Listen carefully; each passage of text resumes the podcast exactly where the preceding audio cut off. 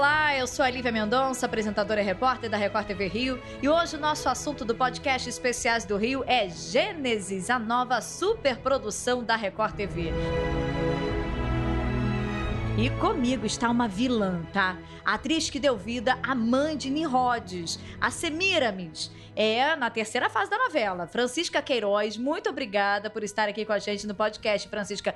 O nome é complicado, então eu falei alguma coisa errada? Não, você Então tá bom. de parabéns. Você eba! conseguiu que muita gente que vai, até eu errava toda hora o nome. E Nimrod foi um nome que todo mundo ficou buscando muito qual era a pronúncia certa. Então, olha, você já E, e Semiramis mesmo? Exatamente. Já Semiramis. já nós vamos estar reproduzindo isso que é uma beleza. Deixa só a novela começar. Exato. Eu falei de uma vilã, mas de fato você é uma vilã. De fato, a Semiramis é uma vilã. Você. Ai, ai, ai. A Francisca é boazinha, a gente tem Sou rostinho angelical, uma super mãe.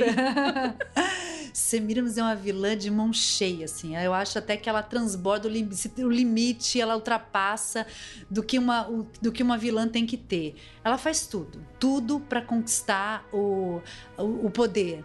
Ela é super ambiciosa, ela prepara o filho, eh, ela vê muito potencial desde criança, ela quer que o filho se destaque ali na sociedade, então ela não mede esforços para para alçar o filho a um poder, a, a ter o seu lugar, assim, o seu lu- lugar ao sol, vamos dizer assim. Mas ela é, é meio egocêntrica também, nesse sentido, né? Porque por mais que ele consiga chegar ao topo, aí ela fica contra ele. Não tem uma história dessa? É, exato, porque ela é é, é uma, uma relação super delicada, porque a Semiramis ela gosta do filho para além dos limites da maternidade. Ela acaba desejando o filho como homem mesmo. E, e o filho, lindo, maravilhoso, no auge da sua potência, acaba tendo. Ele, era um, ele é um, um guerreiro, um caçador, um dos melhores da cidade. Ele acaba atraindo muitas mulheres. E com isso, a mãe vai ficando extremamente enlouquecida e o filho vai ganhando autonomia, porque vai se, vai se sentindo confiança que tá, né?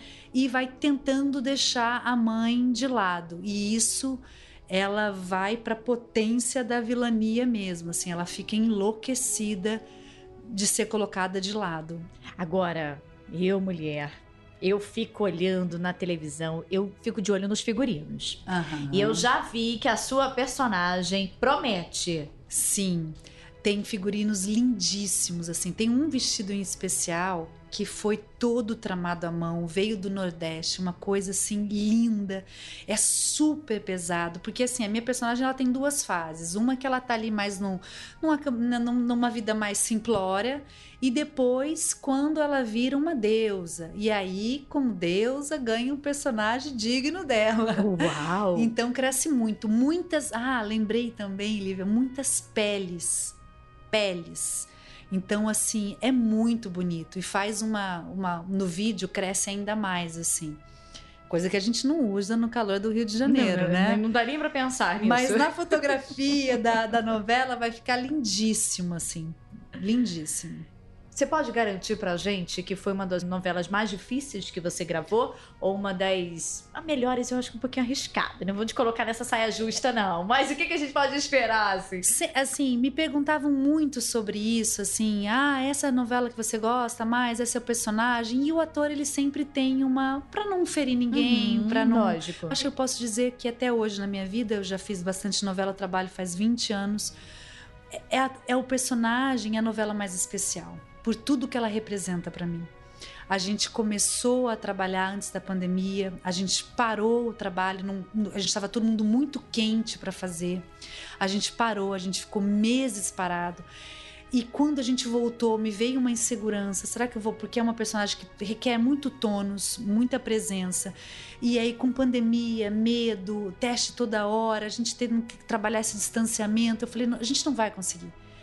E eu fui sendo conquistada de novo, assim, eu fui adquirindo a confiança e da vida como um todo, porque eu saía de casa, deixava meus filhos para trabalhar e voltava no meio disso tudo, porque a gente ficou muito recluso.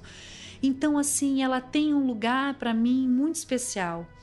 E aí você olha o resultado, que eu vejo as chamadas, e eu sei aquele momento foi na pandemia, aquele que não foi, e eu vejo a potência da novela, a, a, os atores muito entregues. E na hora do gravando não tinha nada pra gente, sabe? Tinha ali a cena, não tinha medo, não tinha pandemia, não tinha coronavírus, tinha a nossa entrega de entregar um bom trabalho. Então, quando eu olho, eu me encho de orgulho genuíno, assim, sabe? Sincero. Então, ela tem realmente um lugar muito especial, assim, muito na minha vida. E eu sei que tem três pessoas que estão bem orgulhosas também, tá? Então manda um beijo para elas, vai. Já, isso não sabe como você me deixa feliz fazer isso. Você é mãe, você sabe. Joana, Celeste Vicente, vocês são tudo, tudo na vida da mamãe. Tudo tem sentido graças a vocês.